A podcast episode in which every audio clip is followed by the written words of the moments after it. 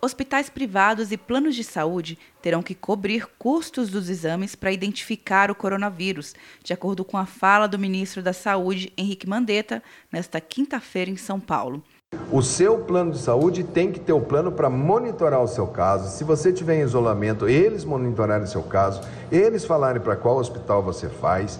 Não existe, isso é um problema do SUS, é um problema só do hospital público. Não. Cada um vai assumir na sua capacidade máxima o seu papel de tratar aqueles que têm eventualmente a doença. A pandemia do novo coronavírus causou uma crise econômica mundial, somada à disputa entre Rússia e a Arábia Saudita sobre o nível de produção do petróleo, baixando o preço dos combustíveis nas refinarias da Petrobras. Segundo a estatal, o preço da gasolina caiu 9,5% e o diesel 6,5%. Os novos preços começam a valer a partir desta sexta-feira nas vendas às distribuidoras, mas o valor final ao consumidor depende dos postos de abastecimento, impostos, taxas e custos com mão de obra. Já a Bolsa de Valores brasileira teve mais uma sessão de fortes perdas nesta quinta-feira, tendo acionado o circuit breaker por duas vezes. O Ibovespa fechou com queda de 14,81%.